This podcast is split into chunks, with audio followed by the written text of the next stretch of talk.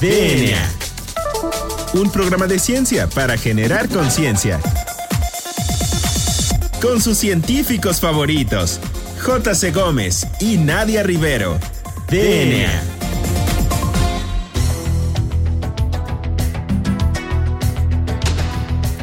Hola, hola, hola. Bienvenidos a una emisión más de este su programa favorito sobre divulgación de la ciencia, DNA. Yo soy la doctora Nadia Rivero y me acompaña en los micrófonos como cada jueves el famosísimo doctor Juan Carlos Gómez Berjan.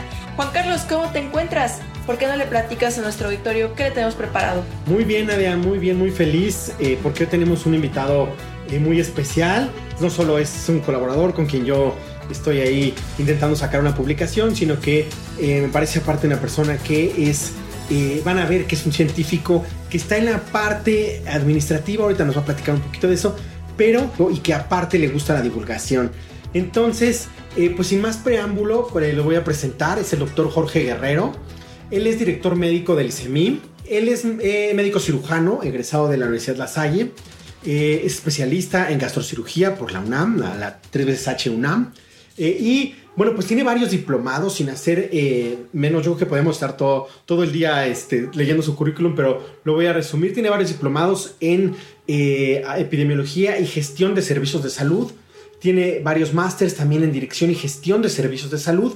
Y tiene una experiencia laboral que, bueno, voy a, decir lo más eh, importante porque, bueno, podría estar aquí todo el día, pero ha sido director general del, del Hospital General de Toluca, ha sido eh, subdirector de, de, de atención de derechohabiente en el ISTE, director médico del ISTE, eh, subdirector de infraestructura y dirección médica del ISTE también, eh, ha sido también eh, coordinador de servicios en salud y actualmente es coordinador de servicios en salud precisamente del ICEMIM, una de las instituciones que más atiende gente en, en este país. Y bueno, también tiene como experiencia académica, es miembro numerario de la Academia Mexiquense de Medicina y ha sido miembro de numerosas eh, sociedades, pues sobre todo de cirugía y enfocadas a eh, cosas médicas.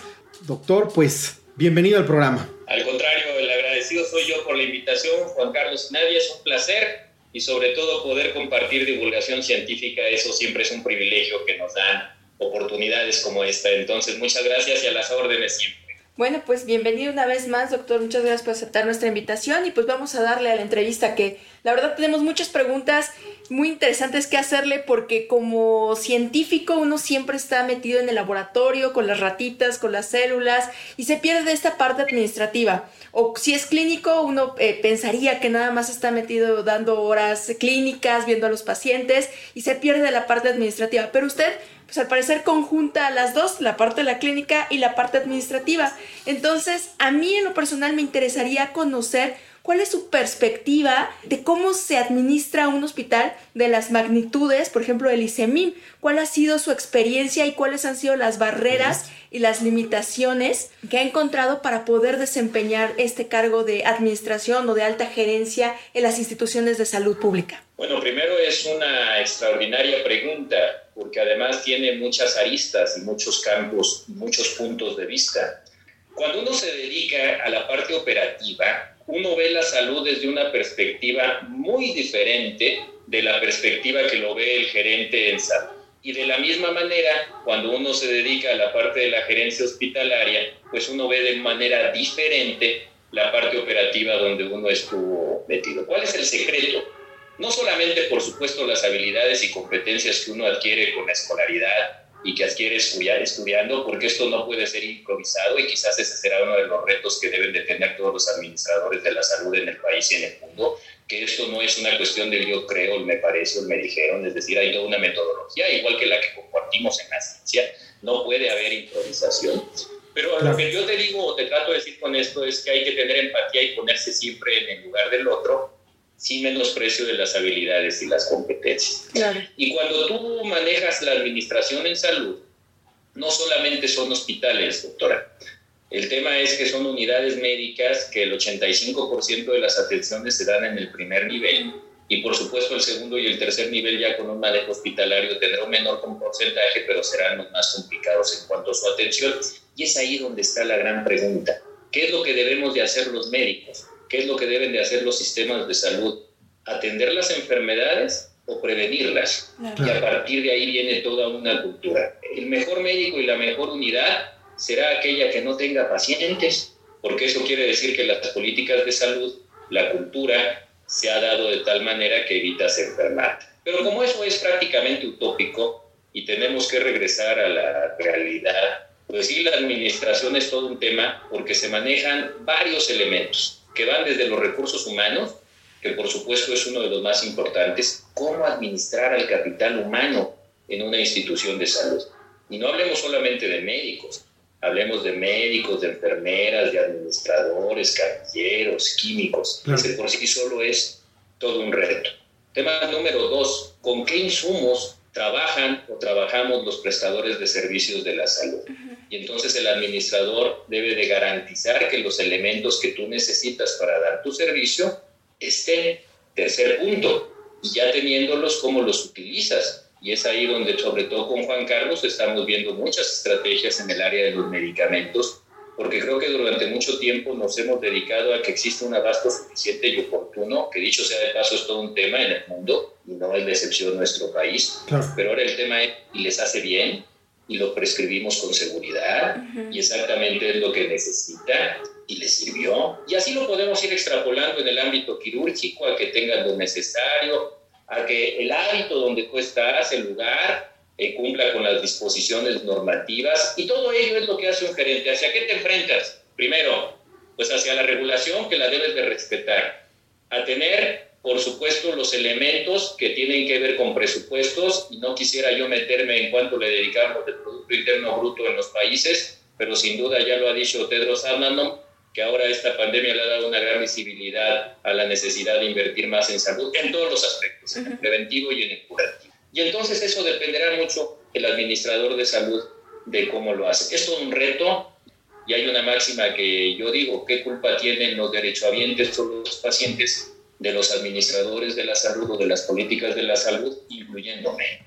Y eso es muy, muy importante. Al final hay que ponernos en el lugar del paciente, que seguramente muchos de los que atienden este auditorio, el público, pues por lo menos alguna vez han ido a alguna unidad médica y por alguna enfermedad, porque muchos eh, no van por una acción preventiva que también debería ser un cambio. Doctor, y en ese sentido, ¿usted ha visto en su experiencia eh, si hay alguna pues característica en el liderazgo que tenga que tener un científico, porque se ha dicho mucho y, se lo, a veces hasta lo, estamos viviendo, de un científico que a lo mejor lo agarras en un laboratorio y de repente le toca hacer ahora este, ya no el de laboratorio, sino que ya tiene que administrar, porque si no, ¿quién administra el este instituto?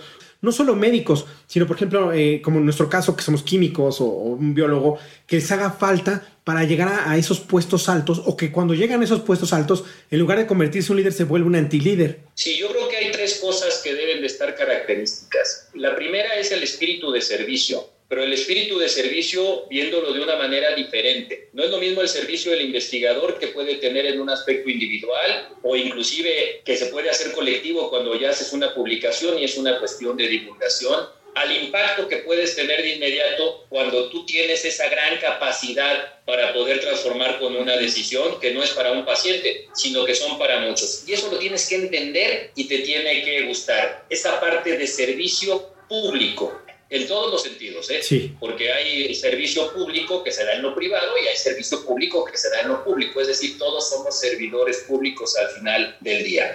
La segunda es que te guste, y esto es aplicable a cualquier trabajo. Tú no puedes ir y estar administrando un hospital o una institución que si llegas de malas, porque entonces se da el famoso ibris y entonces tu misma condición eh, de personalidad hace que a los demás pues, les vaya mal, ¿no?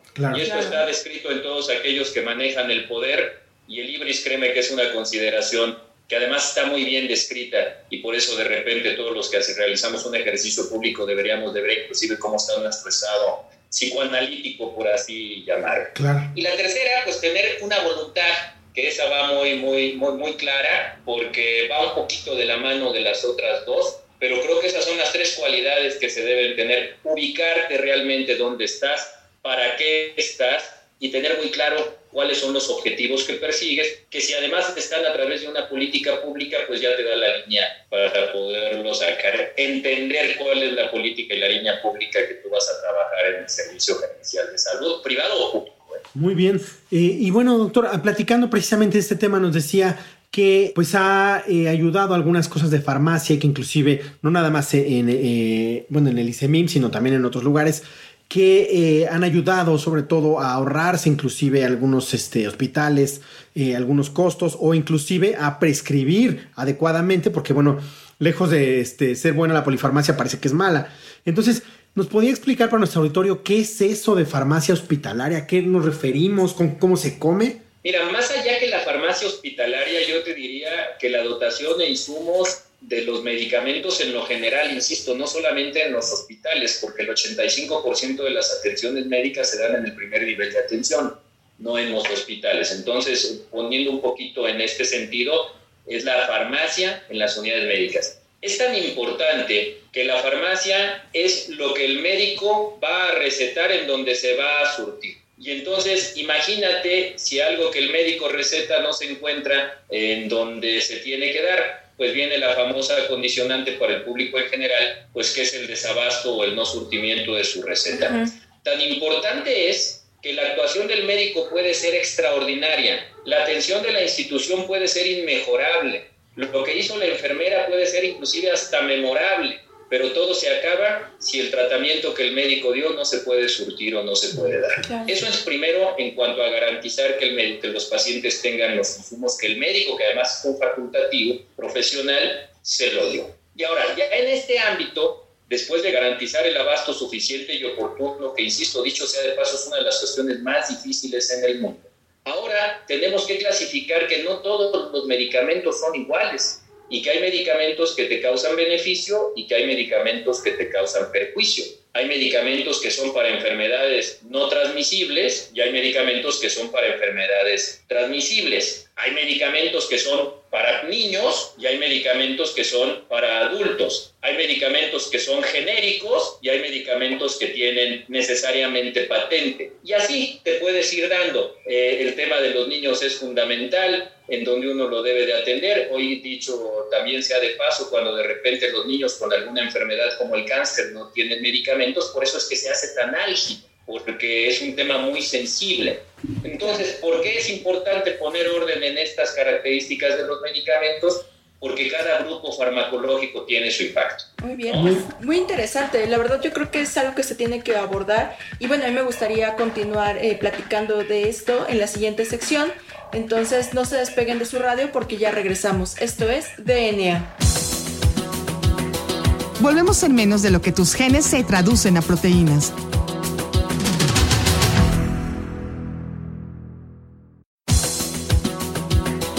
Ya recargamos ATP. Continuamos.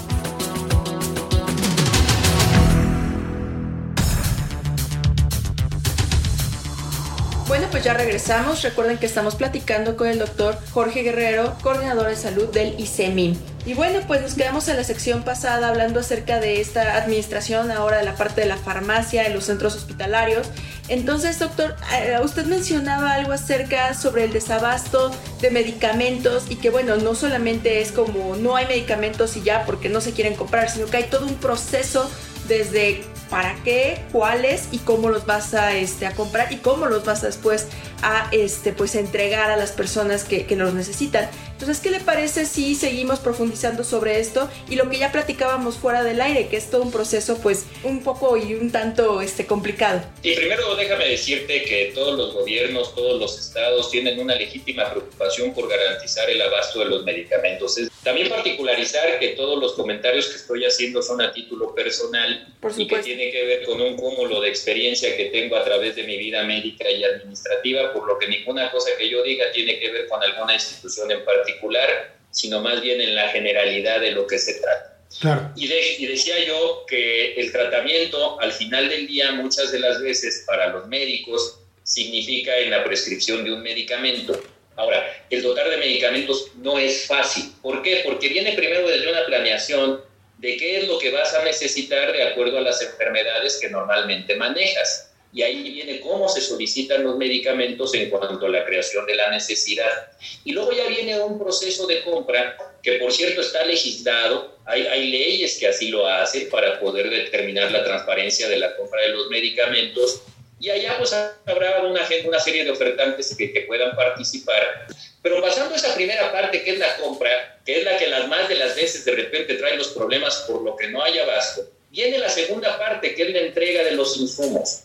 Y estos insumos médicos son igual de importante la distribución que la compra. ¿Para qué? Para garantizar que tu punto de reorden siempre esté ahí. Estos insumos tienen que estar entregados de manera semanal para que la mayor posibilidad que exista de desabasto no sea sino una semana, de ser el caso en que tu planeación no sea la adecuada. Y estos son tiempos y movimientos y puntos de reorden que se observan en las farmacias, tanto externas como internas, que dicho sea de paso, es toda una ciencia.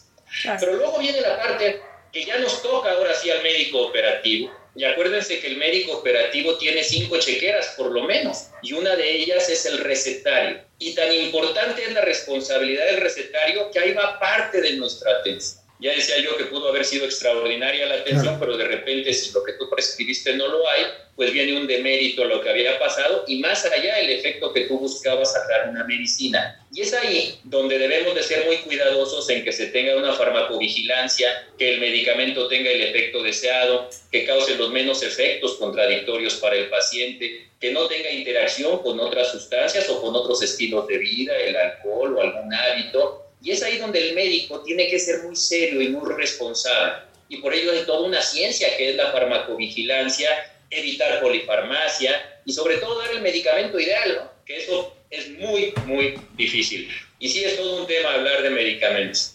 Pues es muy interesante toda su experiencia que usted tiene en este sentido. Y bueno, a mí me gustaría preguntarle ahora, ya que es toda una ciencia la farmacovigilancia y en la actualidad contamos con tecnologías de la información pues sorprendentes como son la ciencia de datos.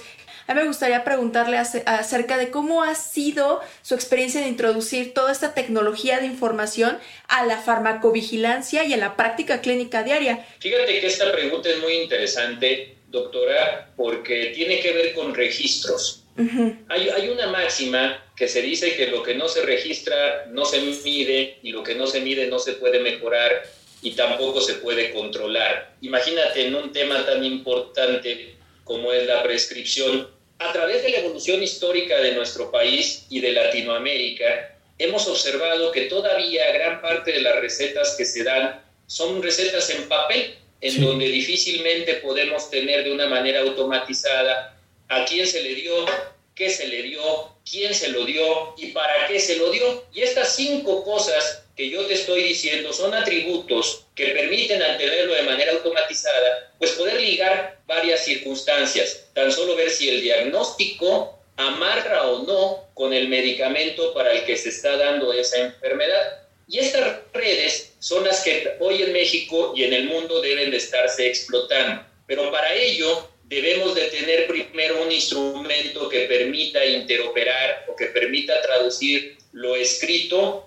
en automático y que no necesariamente es un expediente clínico electrónico, aunque fuera este, un sueño que quisiéramos todos. A veces con registros electrónicos, porque en todos los lugares hay, de la manera a veces hasta más precaria, un Excel o alguna lista de datos y que con interoperabilidad podemos ir y, hacer esa minería de datos, de hecho así se llama, para poder sacar el valor de ello. Y entonces sí, aplicar las tecnologías de la información para la farmacovigilancia y el cuidado con algo tan sencillo primero como es que el paciente no tenga más de cinco medicamentos, por ejemplo, porque esto ya está dicho, pues la polifarmacia, y mira que me voy de largo, porque deberían de ser tres, pero uno normalmente no debe de tomar tantas medicinas y pareciera que hay una relación cultural del paciente, y hablo de la corresponsabilidad en el mejor de los sentidos, que mientras más medicinas me den, mejor atendido estoy. Así es. mientras más caro sea el medicamento, mejor atendido estoy.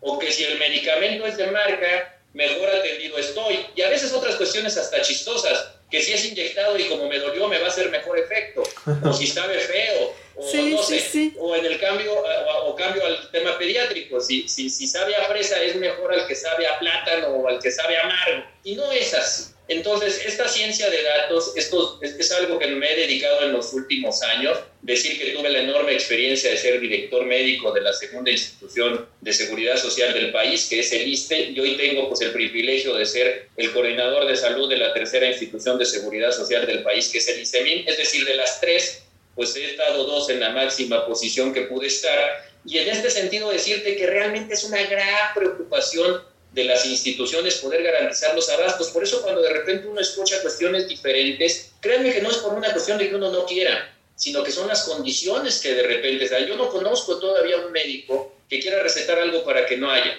O sea, no, no es así. Pero sí también tenemos que mejorar en nuestro ámbito de prescripción, sobre todo cuando quizás no tenemos todos los medicamentos que quisiéramos, pero insisto, en ese camino estamos y todo el mundo quiere hacer las cosas de la mejor manera. Muy bien, eh, doctor, pues eh, nos acercamos casi al final de la entrevista y a mí no me gustaría dejar de pasar de la oportunidad de que nos platicara de su programa de entrevistas que tiene en YouTube, porque han de saber que el doctor también es un divulgador y le gusta mucho también este, dejar constancia de lo que van haciendo grandes personalidades. Entonces, ¿nos puede platicar un poquito de eh, su programa de YouTube y eh, que, cuál es la, función de, sus programas? ¿Qué, ¿Qué, busca? Y también invitar a nuestro auditorio, perdón. Claro, que lo escuche. Claro, digo, lo hago, lo hago también a título personal, es un canal que tengo en YouTube, se pone doctor Jorge Guerrero Aguirre y ahí está. Pero yo le decía a mis hijos, y así surgió esto, eh, esta pandemia quizás para mí como médico ha sido la etapa más difícil que yo he vivido desde el punto de vista profesional y también personal. Y miren que me ha tocado desde huracanes, vivir la H1N1, vivir temblores y vivir muchas circunstancias como gerente. Y lo que queríamos era dejar testimonio semana con semana de lo que estaba pasando. Y así fueron durante 50 testimonios, pero a partir del 51 pues los que han sido mis jefes y que sobre todo son mis amigos, pues le pedí al doctor Córdoba Villalobos que inaugurara con esta edición de programas y tuve la magnífica suerte que me la dio. Al doctor Narro, el doctor José Narro Robles, también me tuve, tuve la suerte de poderlo entrevistar.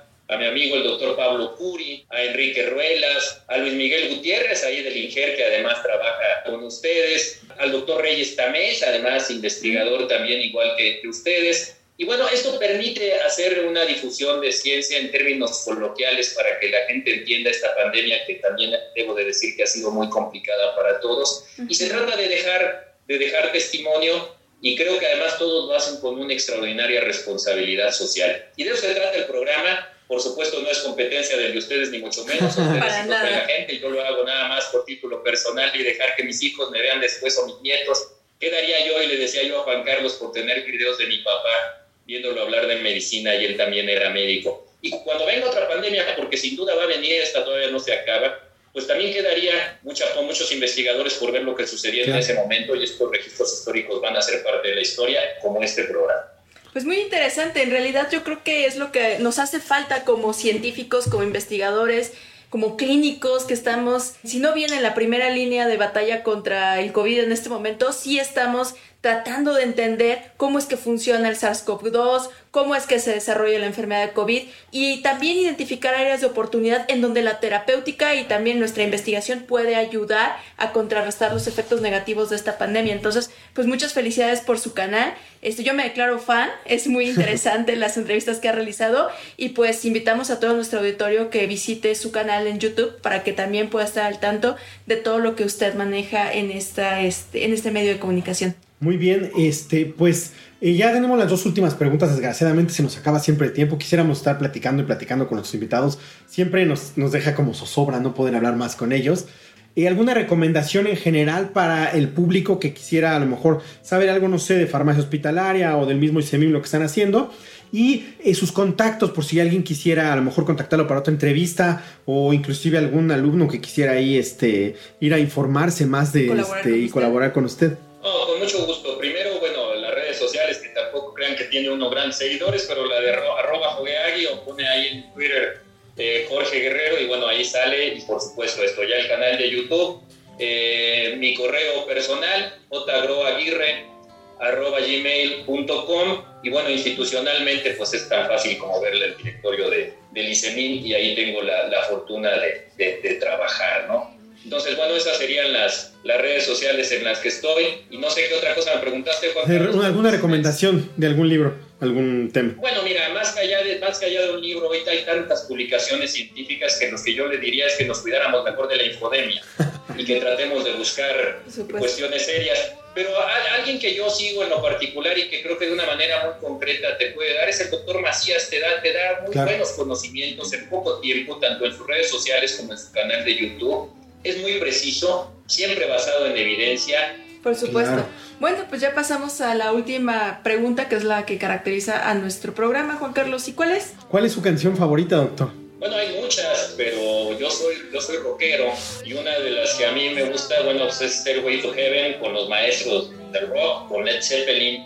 Entonces es una de las mejores canciones para los que somos rockeros. Agradecemos a nuestro productor Hernán Nájera, agradecemos a nuestro super invitado que tuvimos el día de hoy, el doctor Jorge Guerrero. Doctor Jorge Guerrero, muchas gracias por darnos un poquito de su sapiencia, de su experiencia, que es muy amplia, y de sus conocimientos. No, hombre, al contrario, Juan Carlos y Nadia, es un placer estar con ustedes y ojalá y se pueda repetir. Y ahora con, los quiero comprometer a que yo los quiero entrevistar en mi programa. No es lo mismo ser borracho que cantinero. Entonces ahí los invito con mucho gusto. Muchas gracias. Bueno, pues ya nos comprometieron al aire y pues ni modo de decir que no. Por supuesto que estaremos ahí compartiendo los micrófonos. Y bueno, pues yo soy la doctora Nadia Rivero. Yo soy el doctor Carlos Berjan. Y esto fue DNA. Hasta la próxima. DNA. La materia no se crea ni se destruye, solo se transforma. Nos vemos en el próximo programa de DNA, un programa de ciencia para generar conciencia.